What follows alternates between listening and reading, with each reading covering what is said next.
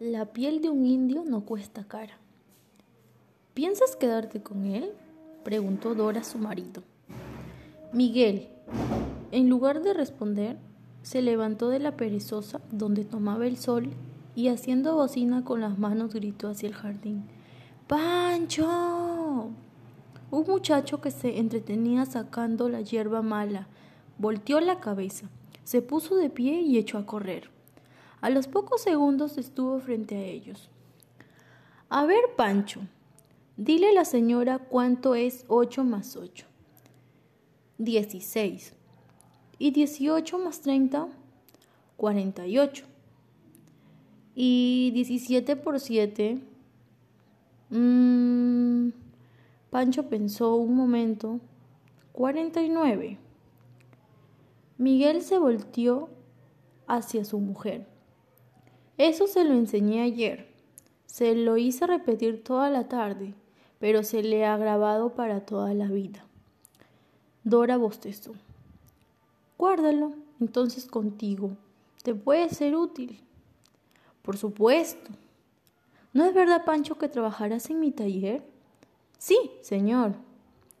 Adora que se desesperaba. En Lima lo mandaré a la escuela nocturna. Algo podemos hacer por ese muchacho. Me cae simpático. Me caigo de sueño, dijo Dora. Miguel despidió a Pancho y volvió a extenderse en su perezosa. Todo el vallecito de Yangas se desplegaba ante su vista. El modesto río Chillón, regaba huertos de manzanos y chacras de pan llevar. Desde el techo de la casa se podía ver el mar al fondo del valle y los barcos surtos en el Callao. Es una suerte tener una casa acá, dijo Miguel. Solo a una hora de Lima, ¿no, Dora? Pero ya Dora se había retirado a dormir. Miguel observó un rato a Pancho, que merodeaba por el jardín persiguiendo mariposas, moscordones, miró el cielo, los cerros, las plantas cercanas y se quedó profundamente dormido. Un grito juvenil lo despertó. Mariela y Víctor, los hijos del presidente del club, entraban al jardín. Llevaba cada cual una escopeta de perdigones. Pancho, ¿vienes con nosotros? decían. Vamos a cazar el cerro.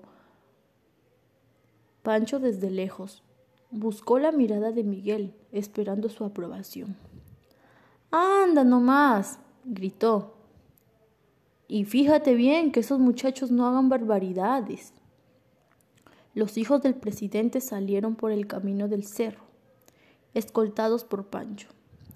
Miguel se levantó Miró un momento las instalaciones del club que asomaban a lo lejos, tras un seto de jóvenes pinos, y fue a la cocina a servirse una cerveza. Cuando bebía el primer sorbo, sintió unas pisadas en la terraza. ¿Hay alguien aquí? preguntaba una voz. Miguel salió. Era el presidente del club. Estuvimos esperándolos en el almuerzo, dijo. Hemos tenido cerca de sesenta personas. Miguel se excusó. Usted sabe que Dora no se divierte mucho en las reuniones.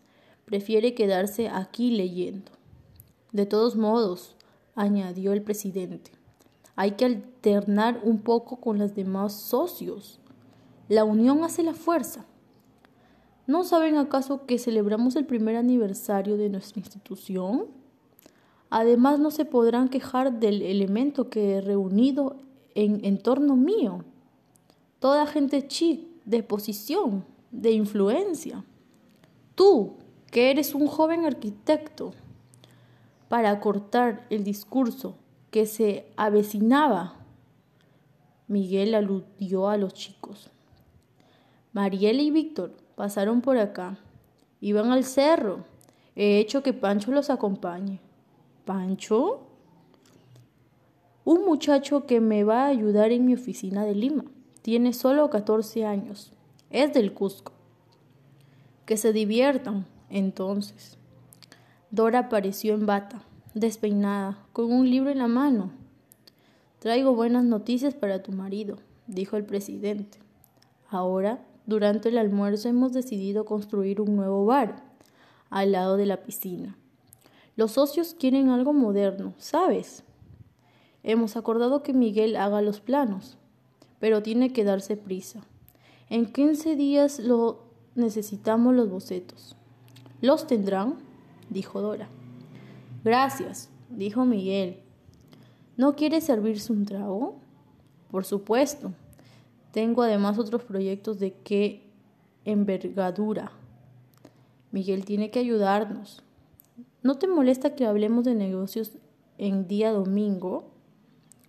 El presidente y Miguel se sentaron en la terraza a conversar, mientras Dora recorría el jardín lentamente, bebía el sol, se dejaba despeinar por el viento. ¿Dónde está Pancho? preguntó. En el cerro, gritó Miguel. ¿Necesitas algo? No, pregunto solamente. Dora continuó paseándose por el jardín, mirando los cerros, el esplendor dominical. Cuando regresó a la terraza, el presidente se levantaba. Acordado, ¿no es verdad? Pasa mañana por mi oficina. Tengo que ir a ver a mis invitados. ¿Saben que habrá baile esta noche? Al menos pasarán un rato para tomarse un cóctel. Miguel y Dora quedaron solos. Simpático tu tío, dijo Miguel. Un poco hablador mientras te consiga contratos, comentó Dora. Gracias a él hemos conseguido este terreno casi regalado. Miguel miró a su alrededor. Pero habría que arreglar esta casa un poco mejor. Con los cuatro muebles que tenemos solo está bien para venir a pasar Wiki. Dora se había dejado caer en una perezosa y hojeaba nuevamente su libro. Miguel la contempló un momento. ¿Has traído algún traje decente? Creo que debemos ir al club esta noche. Dora le echó una mirada maliciosa. ¿Algún proyecto entre, entre manos? Pero ya Miguel encendió un cigarrillo Iba hacia el garaje para revisar su automóvil. Destapando el motor, se puso a ajustar tornillos, sin motivo alguno, solo por el placer de ocupar sus manos en algo. Cuando metía el aceite, Dora apareció a sus espaldas. ¿Qué haces? He sentido un grito en el cerro.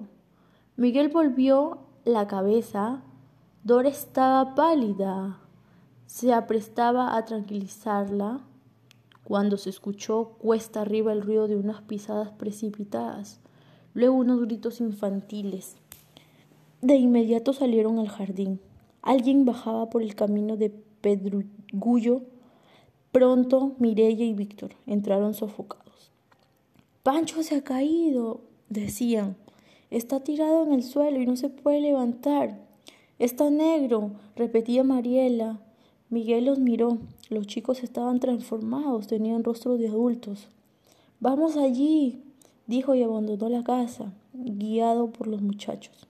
Comenzó a subir por la pendiente de piedras, orillada de cactus y de maleza. ¿Dónde es? preguntaba. Más arriba. Durante un cuarto de hora siguió subiendo. Al fin llegó hasta los postes que traían la corriente eléctrica al club. Los muchachos se detuvieron. Ahí está, dijeron, señalando el suelo. Miguel se aproximó. Pancho estaba contorsionado, enredado en uno de los alambres que servían para sostener los postes. Estaba inmóvil, con la boca abierta y el rostro azul. Al volver la cara vio que los hijos del presidente seguían ahí, espiando, asustados, el espectáculo. Fuera, les gritó. Regresen al club. No quiero verlos por acá. Los chicos se fueron a la carrera. Miguel se inclinó sobre el cuerpo de Pancho. Por momentos le parecía que respiraba. Miró el alambre ennegrecido, el poste, luego los cables de alta tensión que descendían del cerro y poniéndose de pie se lanzó hacia la casa. Dora estaba en medio del jardín, con una margarita entre los dedos. ¿Qué pasa? ¿Dónde está la llave del depósito? Está colgada en la cocina. ¿Qué cara tienes? Miguel hurgó entre los instrumentos de jardinería hasta encontrar la tijera de podar, que tenía los mangos de madera. ¿Qué le ha pasado a ese muchacho? insistía Dora, pero ya Miguel había partido nuevamente a la carrera. Dora vio su figura saltando por la pañolería, cada vez más pequeña, cuando desapareció en la falda del cerro. Se encogió de hombros, aspiró la margarita y continuó deambulando por el jardín. Miguel llegó ahogándose al lado de Pancho y con las tijeras cortó el alambre aislándolo del poste y volvió a cortar aislándolo de la tierra. Luego se inclinó sobre el muchacho y lo tocó por primera vez. Estaba rígido, no respiraba, el alambre le había quemado la ropa y se le había incrustado en la piel. En vano trató Miguel de arrancarlo. En vano miró también a su alrededor buscando ayuda. En ese momento, al lado de ese cuerpo inerte, supo lo que era la soledad. Sentándose sobre él, trató de hacerle respiración artificial, como viera alguna vez en la, en la playa, con los ahogados. Luego lo auscultó, algo se escuchaba dentro de ese pecho, algo que podría ser muy la propia sangre de Miguel batiendo en sus tímpanos haciendo un esfuerzo. Lo puso de pie y se le echó al hombro. Antes de iniciar el descenso miró a su alrededor, tratando de identificar el lugar. Ese poste se encontraba dentro de los terrenos del club. Dora se había sentado en la terraza. Cuando lo vio aparecer con el cuerpo de muchacho, se levantó. ¿Se ha caído? Miguel, sin responder, lo condujo al garaje y lo depositó en el asiento del automóvil. Dora lo seguía. Estás todo despeinado. Deberías lavarte la cara. Miguel puso el carro en marcha. ¿A dónde vas? A canta, gritó Miguel, destrozando al arrancador, los tres únicos lirios que adornaban el jardín. El médico de la asistencia pública de Canta miró al muchacho me trae un cadáver. Luego lo palpó, lo observó con atención. Electrocutado, ¿no? ¿No se puede hacer algo? insistió Miguel. El accidente ha ocurrido hace cerca de una hora. No vale la pena. Probaremos. En fin, si usted lo quiere. Primero le inyectó adrenalina en las venas, luego le puso una inyección indirecta en el corazón. Inútil, dijo. Mejor es que pase usted por la comisaría para que los agentes constaten la defusión. Miguel salió de la asistencia pública y fue a la comisaría. Luego emprendió el retorno a la casa. Cuando llegó, atardecía. Dora estaba vistiéndose para ir al club. Vino el presidente, dijo. Está molesto porque Mariela ha vomitado. Han tenido que meterla a la cama.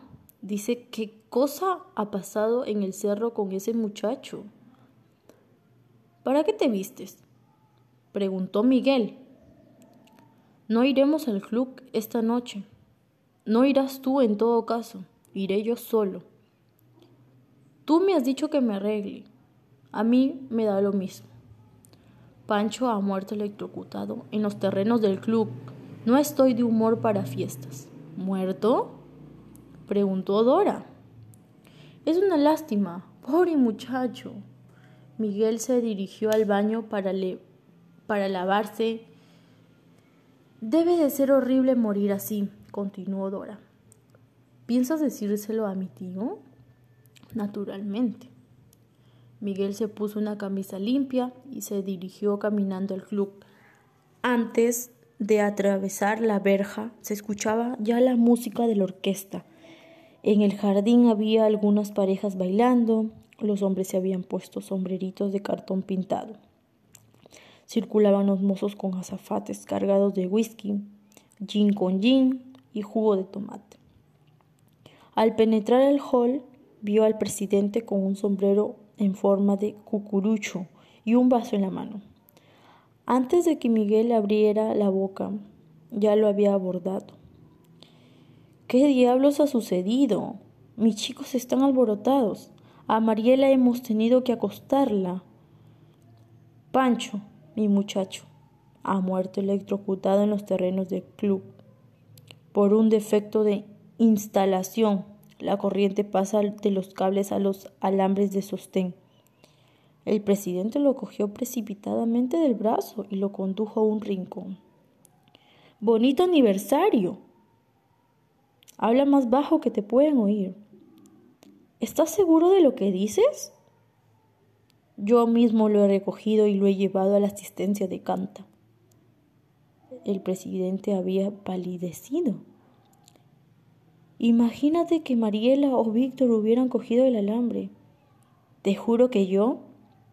¿Qué cosa? No sé, habría habido alguna carnicería le advirtió que el muchacho tiene padre y madre. Viven cerca del porvenir. Fíjate, vamos a tomarnos un trago y a conversar detenidamente del asunto.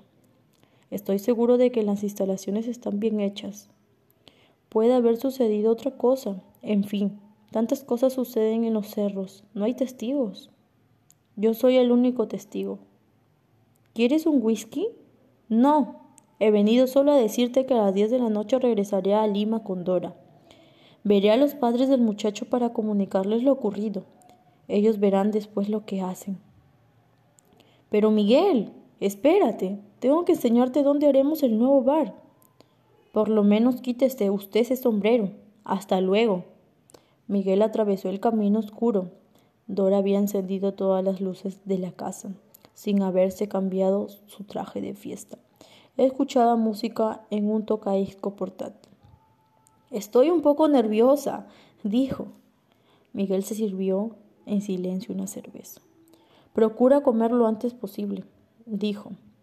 A las diez regresaremos a Lima. ¿Por qué hoy? preguntó Dora. Miguel salió a la terraza, encendió un cigarrillo y se sentó en la penumbra mientras Dora andaba por la cocina.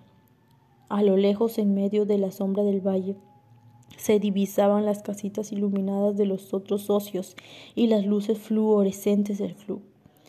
A veces el viento traía compases de música, rumor de conversación o alguna risa estridente que rebotaba en los cerros. Por el caminillo aparecieron los faros crecientes de un automóvil, como un celaje. Pasó delante de la casa y se perdió rumbo a la carretera. Miguel tuvo tiempo de advertirlo. Era el carro del presidente. Acaba de pasar tu tío, dijo, entrando a la cocina. Dora comía desganadamente una ensalada. ¿A dónde va? ¿Qué sé yo? Debe de estar preocupado por el accidente. Está más preocupado por su fiesta. Dora lo miró. ¿Estás verdaderamente molesto? Miguel se encogió de hombros y fue al dormitorio para hacer las maletas. Más tarde fue al jardín y guardó en el depósito los objetos dispersos. Luego se sentó en el living esperando que Dora se arreglara para la partida. Pasaban los minutos. Dora taradriaba frente al espejo. Volvió a sentirse el ruido de un automóvil. Miguel salió a la terraza. Era el carro del presidente que se detenía a cierta distancia de la casa. Dos hombres bajaron por su interior y tomaron el camino del cerro. Luego el carro avanzó un poco más hasta detenerse frente a la puerta. ¿Viene alguien? preguntó Dora, asomando a la terraza. Ya estoy lista. El presidente apareció en el jardín y avanzó hacia la terraza. Estaba sonriendo. He batido un récord de velocidad, dijo. Vengo de Canta. ¿Nos sentamos un rato? Partimos para Lima en este momento, dijo Miguel. Solamente cinco minutos. Enseguida sacó unos papeles del bolsillo. ¿Qué cuento es ese del muchacho electrocutado? Mira. Miguel cogió los papeles. Uno era un certificado de defusión extendido por el médico de la asistencia pública de Canta. No aludía para nada el accidente, declaraba que el muchacho había muerto de una deficiencia cardíaca. El otro era una parte policial redactado en los mismos términos. Miguel devolvió los papeles. Esto me parece una infamia, dijo. El presidente guardó los papeles. En estos asuntos lo que valen son las pruebas escritas, dijo. No. Pretenderás además saber más que un médico. Parece que el muchacho tenía en efecto algo al corazón y que hizo demasiado ejercicio. El cerro está bastante alto, acotó Digan lo que digan esos papeles, yo estoy convencido de que Pancho ha muerto electrocutado. Y en los terrenos del club. Tú puedes pensar lo que quieras, añadió el presidente. Pero oficialmente este es un asunto ya archivado. Miguel quedó silencioso. ¿Por qué no vienen conmigo al club? La fiesta durará hasta medianoche. Además insistió en que veas el lugar donde construiremos el bar. ¿Por qué no vamos un rato? preguntó Dora. No, partimos a Lima en este momento. De todas maneras, los espero. El presidente se levantó. Miguel lo vio partir. Dora se acercó a él y le pasó un brazo por el hombro. No te hagas mala sangre, le susurró al oído. A ver, pon cara de gente decente. Miguel la miró. Algo en sus rasgos le recordó el rostro del presidente. Detrás de su cabellera se veía la más oscura del cerro. Arriba brillaba una luz. ¿Tiene pilas la linterna? preguntó. ¿Qué piensas hacer? Miguel buscó la linterna todavía alumbraba. Sin decir una palabra, se encaminó por la pendiente riscosa, trepaba entre cantos de grillos e infinitas estrellas. Pronto divisó la luz de un farol cerca del poste. Dos hombres reparaban la instalación defectuosa. Los contempló un momento en silencio y luego emprendió el retorno. Dora lo esperaba con un sobre en la mano. Fíjate, mi tío mandó esto. Miguel abrió el sobre. Había un cheque al portador por cinco mil soles y un papel con unas cuantas líneas. La dirección del club ha hecho esta colecta para enterrar al muchacho. ¿Podrías entregarle la suma a su familia? Miguel cogió el cheque con la punta de los dedos y cuando lo iba a rasgar se contuvo. Dora lo miraba. Miguel guardó el cheque en el bolsillo y dándole la espalda a su mujer quedó mirando al valle de Yangas.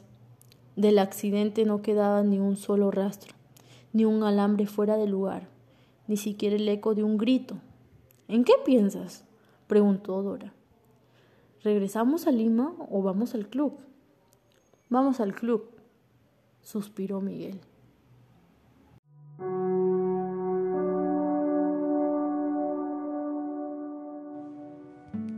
Buenas tardes.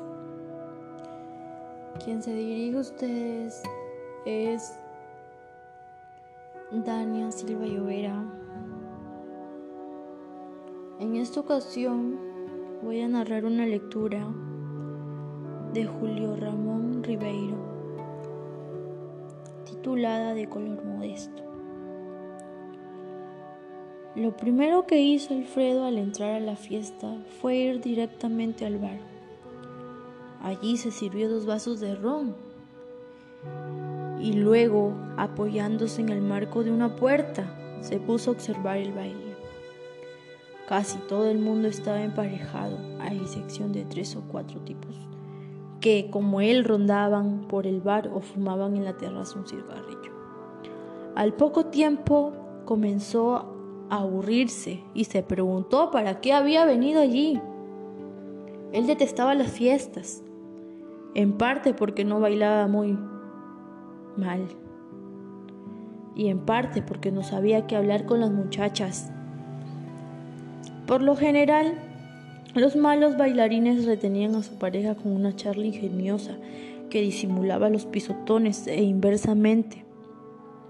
Los borricos, que no sabían hablar, aprendían a bailar, también que las muchachas se disputaban por estar en sus brazos. Pero Alfredo, sin las cualidades de los unos ni de los otros, pero con todos sus defectos, era un ser condenado a fracasar infaliblemente en este tipo de reuniones.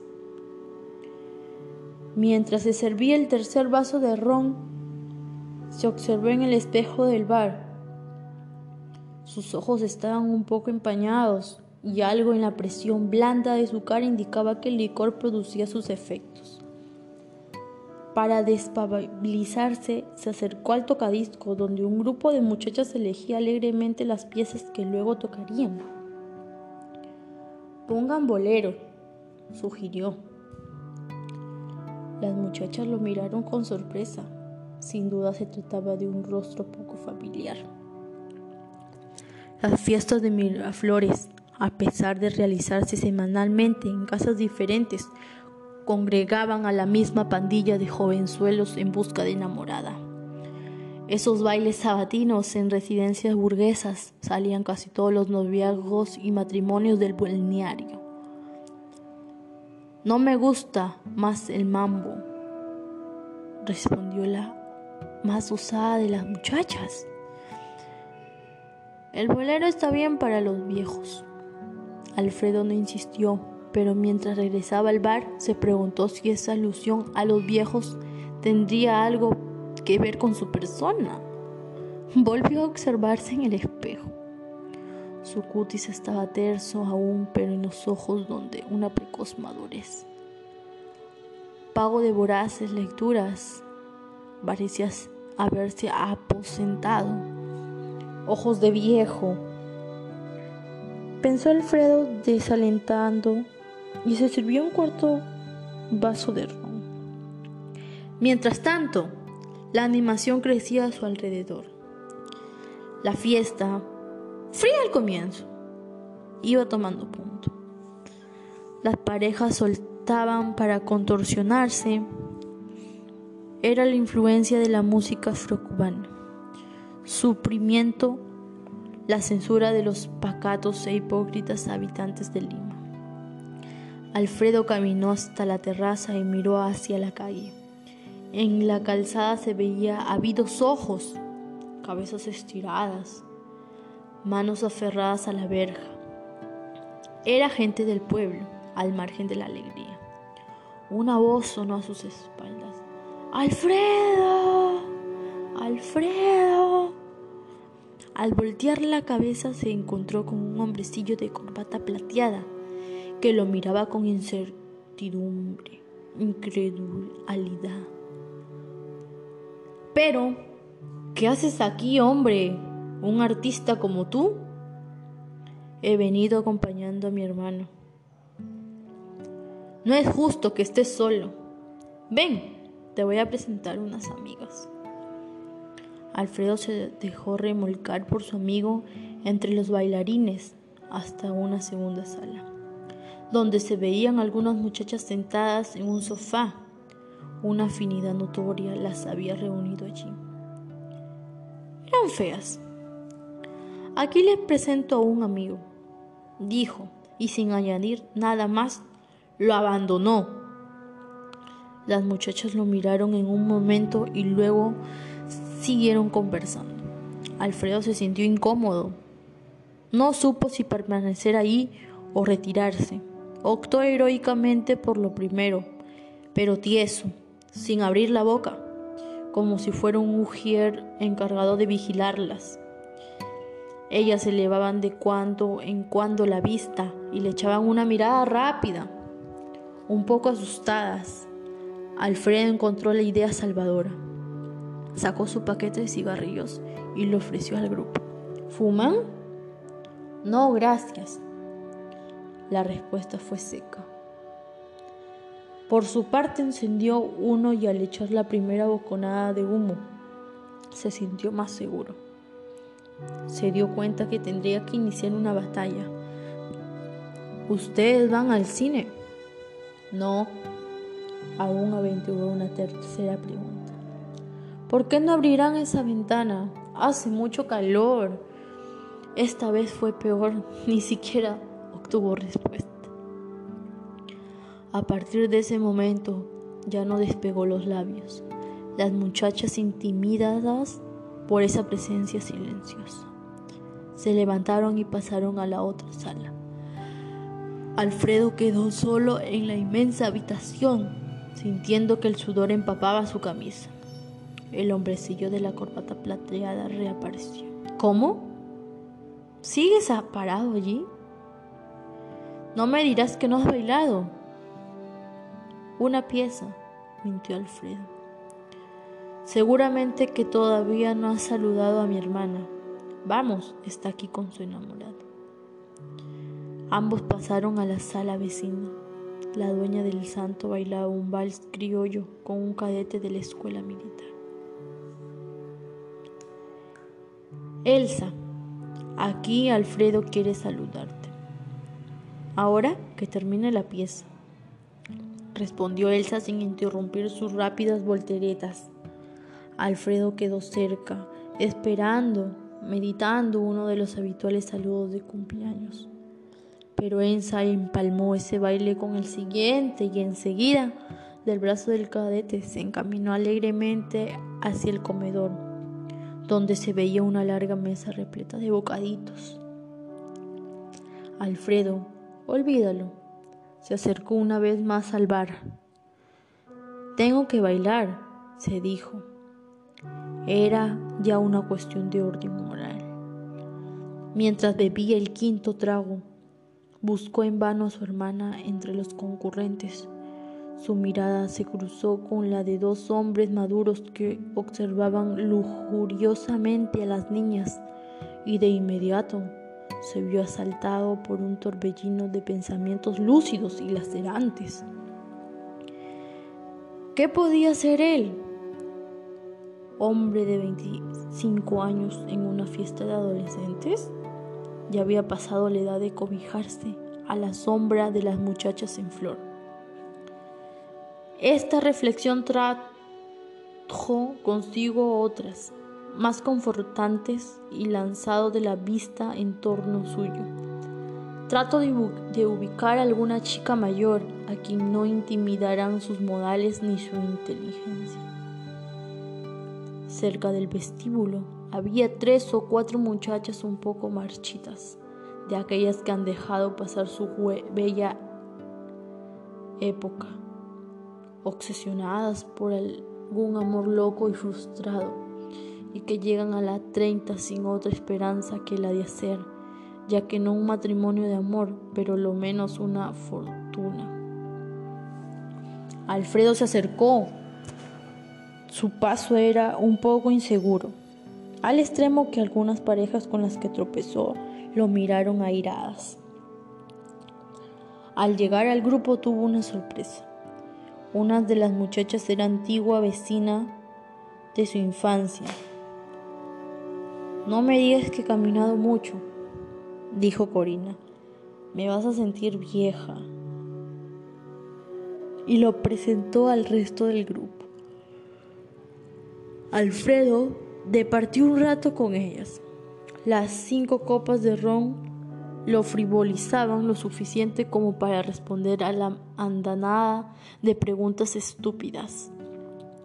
Advirtió que había un clima de interés en torno a su persona. Ya habrás terminado tu carrera, indagó Corina. No, la dejé, respondió francamente Alfredo. ¿Estás trabajando en algún sitio? No. Qué suerte, intervino una de las chicas. Para no trabajar habrá que tener muy buena renta. Alfredo la miró. Era una mujer morena, bastante provocativa y sensual. En el fondo de sus ojos verdes brillaba un punto dorado codicioso. Pero entonces, ¿a qué te dedicas? preguntó Corina. Pinto. Pero, ¿de esto se puede vivir? inquirió la morena, visiblemente intrigada. No sé a qué le llamará usted vivir, dijo Alfredo. Yo sobrevivo al menos. A su alrededor se creó un silencio ligeramente decepcionado. Alfredo pensó que era el momento de sacar a bailar a alguien, pero solo tocaban la maldita música afrocubana.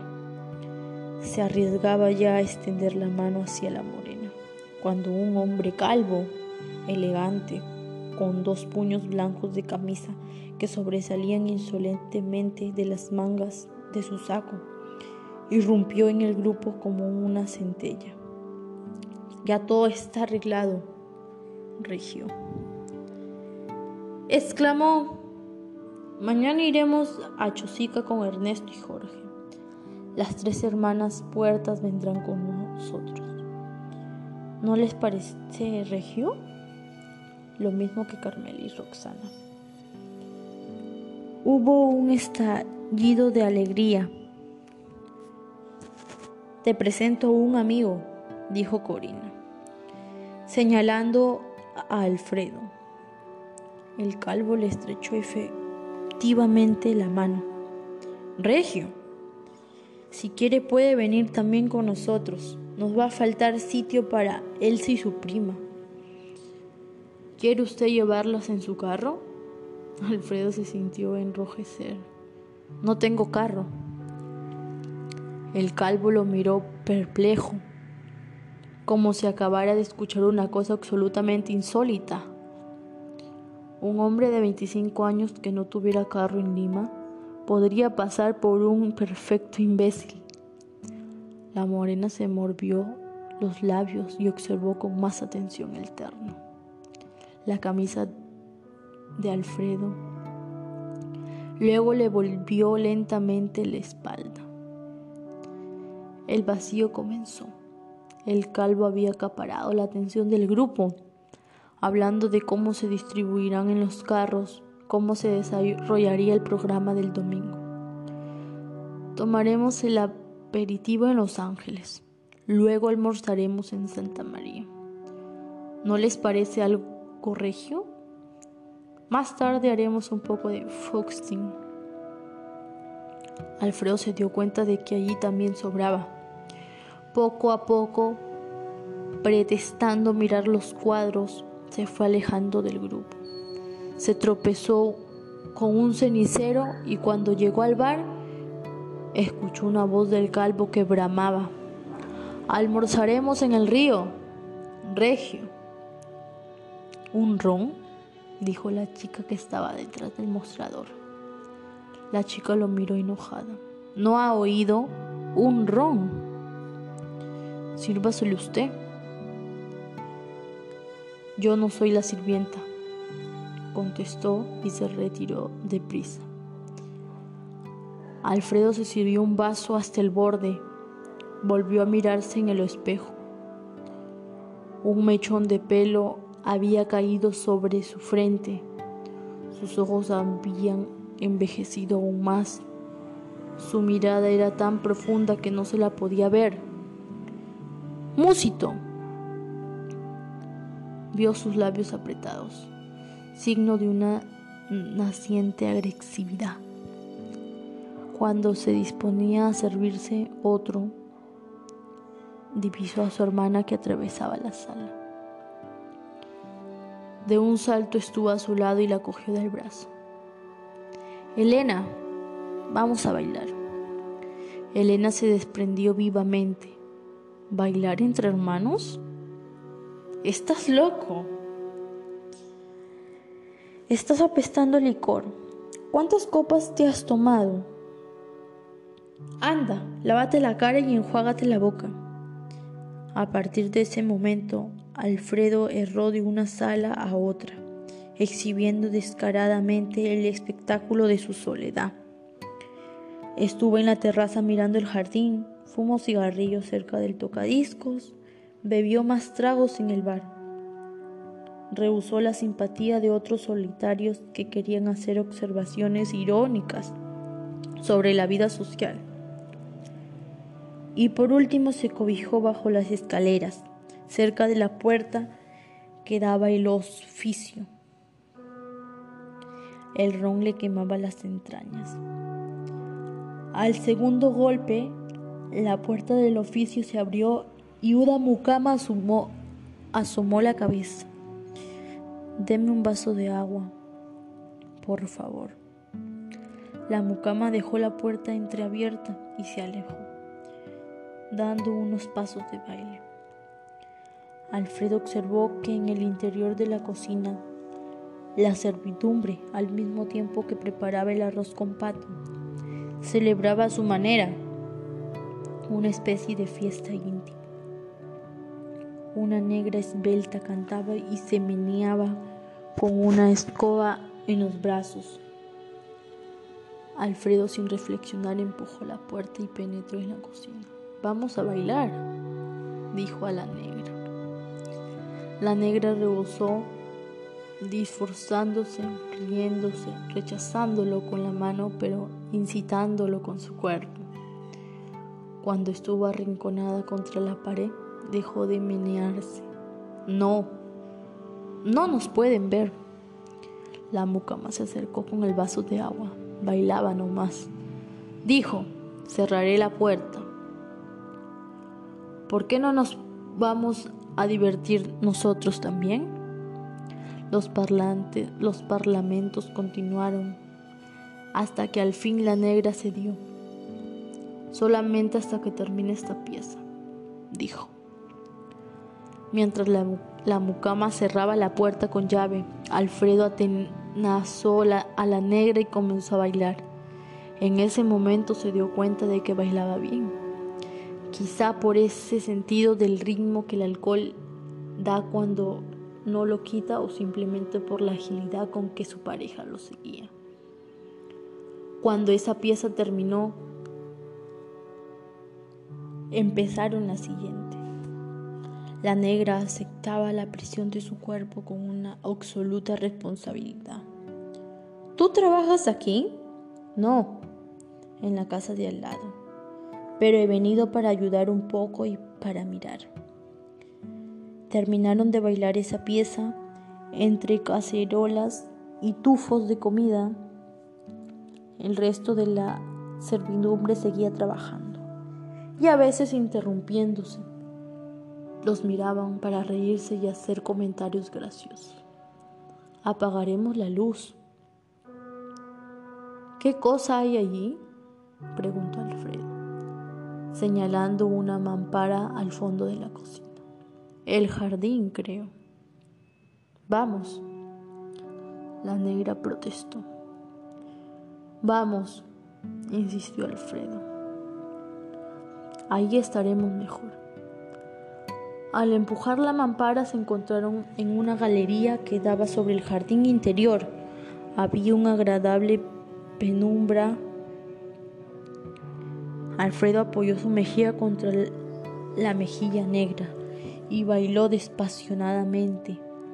La música llegaba muy débil. Es raro estar aquí, ¿no es verdad? dijo la negra. ¿Qué pensarán los patrones? No es raro, dijo Alfredo. ¿Tú no eres acaso una mujer? Durante largo rato no hablaron.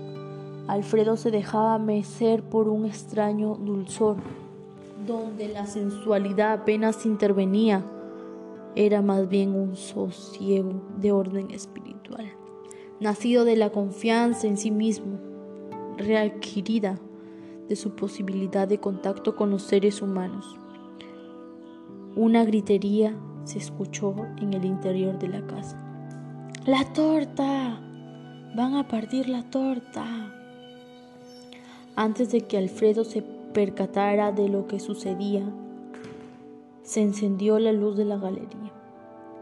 Se abrió la puerta del jardín y en una fila de alegres parejas irrumpió, cogidas de la cintura, formando un ruidoso tren, tocando pitos gritando a voz en cuello. Vengan todos que van a partir la torta. Alfredo tuvo tiempo de observar algo más. No habían estado solos en la galería. En las mesitas cobijadas a la sombra de la enramada, algunas parejas se habían refugiado y ahora, sorprendidas también, se despertaban como de un sueño.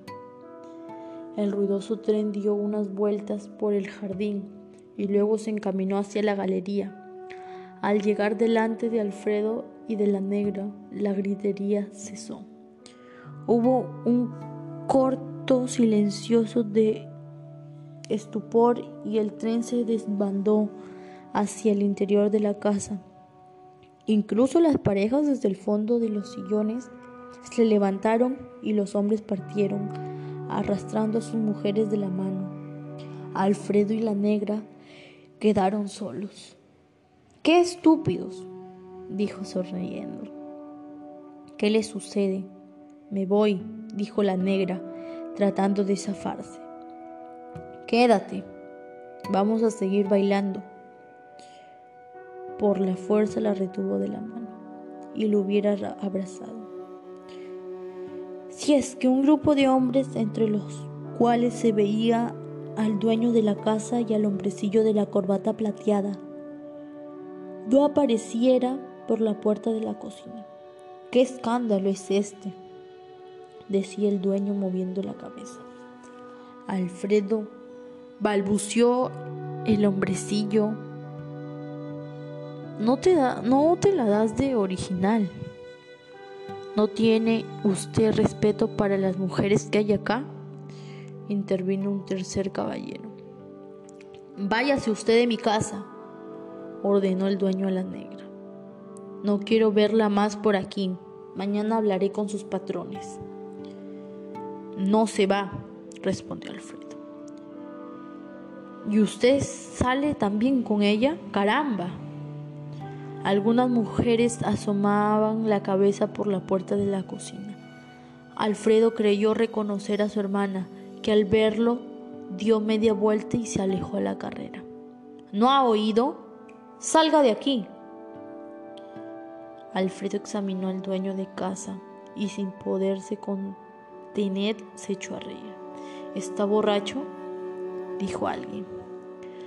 Cuando terminó de reír, Alfredo soltó el brazo de la negra. Espérame en la calle Madrid.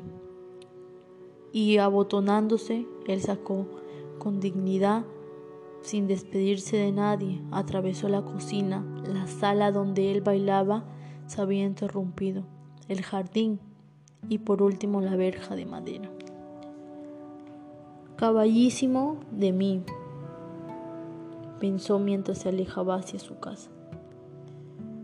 Encendieron un cigarrillo. Al llegar a su bajo muro se detuvo. Por la ventana abierta de la sala se veía a su padre de espaldas, leyendo un periódico. Desde que tenía uso de razón había visto a su padre a la misma hora, en la misma butaca, leyendo el mismo periódico. Un rato permaneció allí.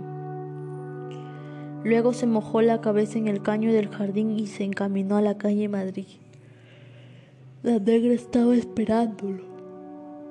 Se había quitado su mandil de servicio y en el apretado traje de seda su cuerpo resaltaba con trazos simples y perentorios como un tótem de madera.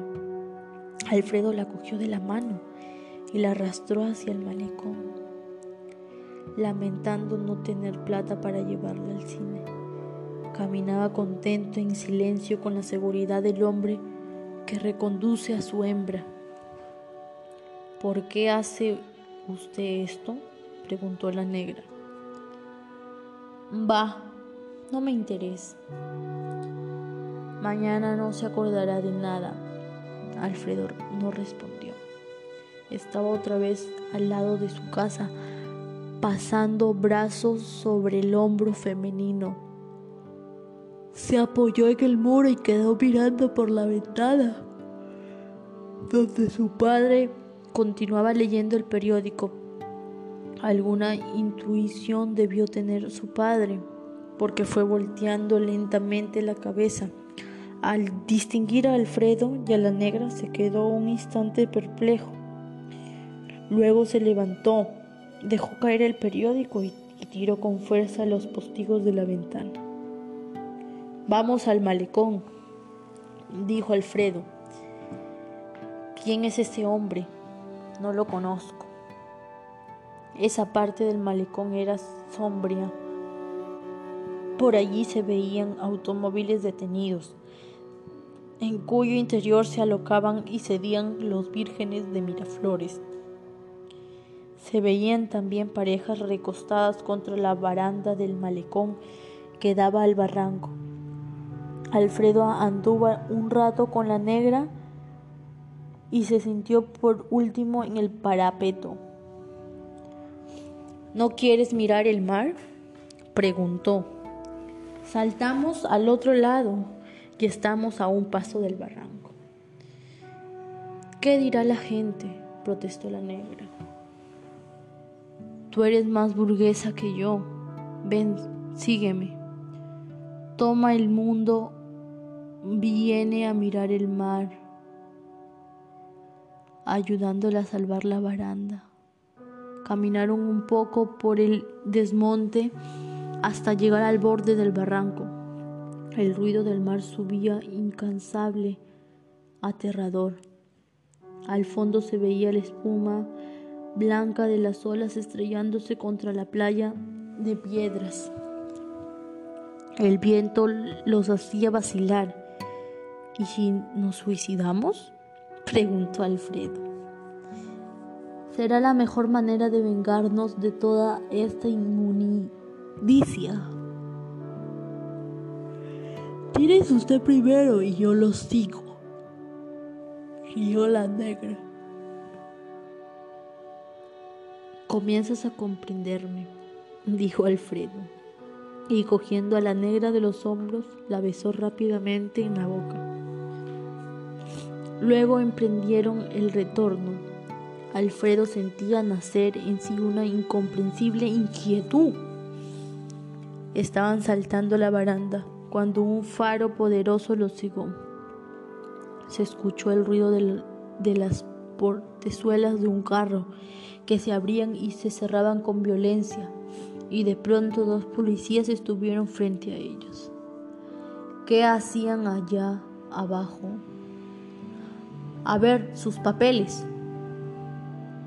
Alfredo se palpó los bolsillos y terminó mostrando su libreta electoral. ¿Han estado planeando en el barranco? No. Fuimos a mirar el mar, te están tomando el pelo, intervino el otro policía. Vamos a llevarlos a la cana. Con una persona de color modesto no se viene a estas horas a mirar el mar. Alfredo sintió nuevamente ganas de reír. A ver, dijo, acercándose al guardia. ¿Qué entiende usted por gente de color modesto?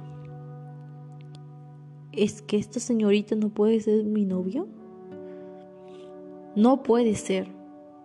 ¿Por qué? Porque es negro. Alfredo rió nuevamente.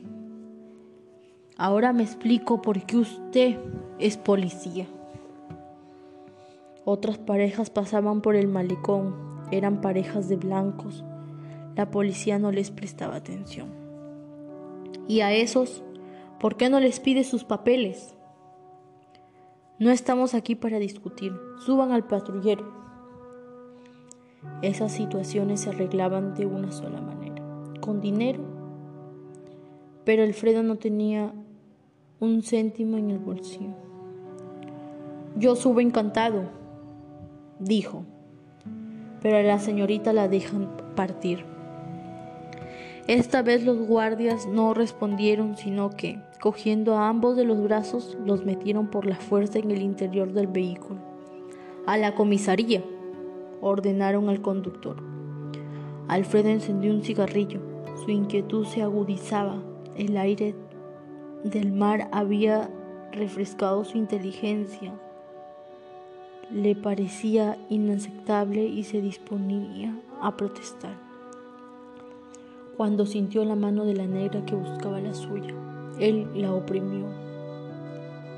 No pasará nada, dijo para tranquilizarla. Como era sábado, el comisario debía haberse ido de parranda, de modo que solo se encontraba el oficial de guardia, jugando al ajedrez con un amigo. Levantándose, dio una vuelta alrededor de Alfredo y de la negra, mirándolos de pies a cabeza. ¿No serás tú una polilla? Preguntó echando una boconada de humo en la cara de la negra. ¿Trabajas en algún sitio? La señorita es amiga mía, intervino Alfredo. Trabaja en una casa de la calle José Galvez. Puedo garantizar por ella. ¿Y por usted? ¿Quién garantiza? Pueden llamar por teléfono para, para. ¿Están prohibidos los planes en el malecón? Preguntó el oficial. ¿Usted sabe lo que es un delito contra las buenas costumbres? Hay un libro que se llama Código Penal y que habla de eso. No sé si será para usted delito pasearse con una amiga. En la oscuridad, sí, y más con una negra. Estaban abrazados. Mi teniente, terció un policía. ¿No ve?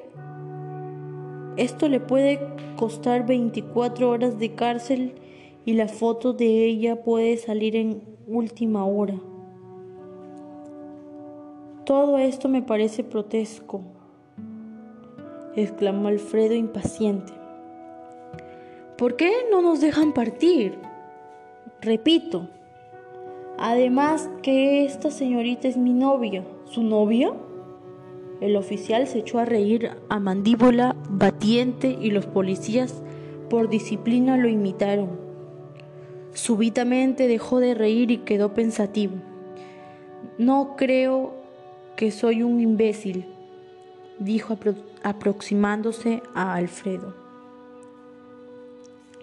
Yo también, aunque uniformado, tengo mi culturita. ¿Por qué no hacemos una cosa?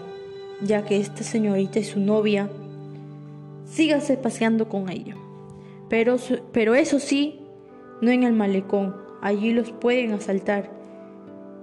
¿Qué les parece si van al parque Salazar? El patrullero los conducirá. Alfredo vaciló un momento. Me parece muy bien, respondió. Adelante entonces. Rió el teniente. Llévenlos al parque Salazar. Nuevamente en el patrullero, Alfredo permaneció silencioso. Pensaba en la inclemente iluminación del parque Salazar, especie de vitrina de la belleza vecinal. La negra buscó su mano, pero esta vez Alfredo la estrechó sin convicción.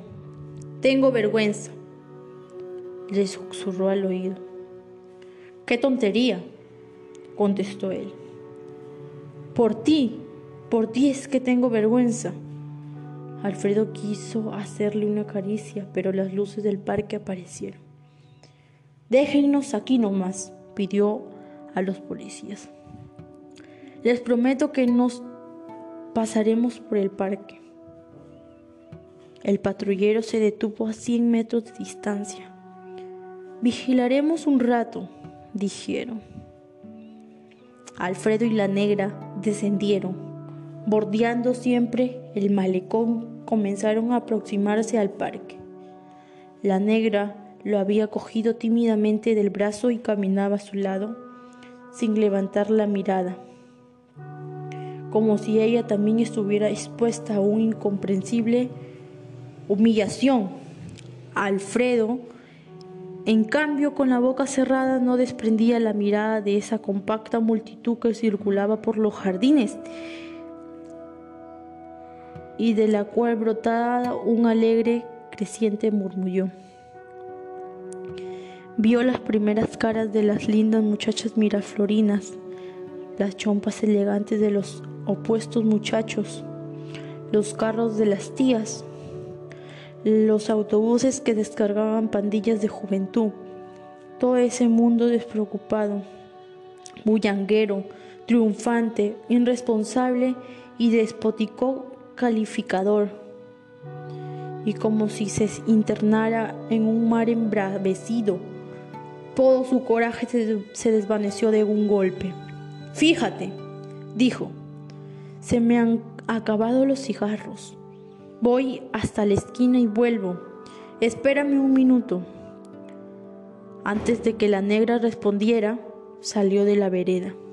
Cruzó entre dos automóviles y luego huyó rápido y encogido, como si desde atrás lo amenazara una lluvia de piedras. A los cien pasos se detuvo en seco y volvió la mirada. Desde allí vio que la negra, sin habérselo Esperado se alejaba cabizbaja, acariciando con su mano el borde áspero del parapeto.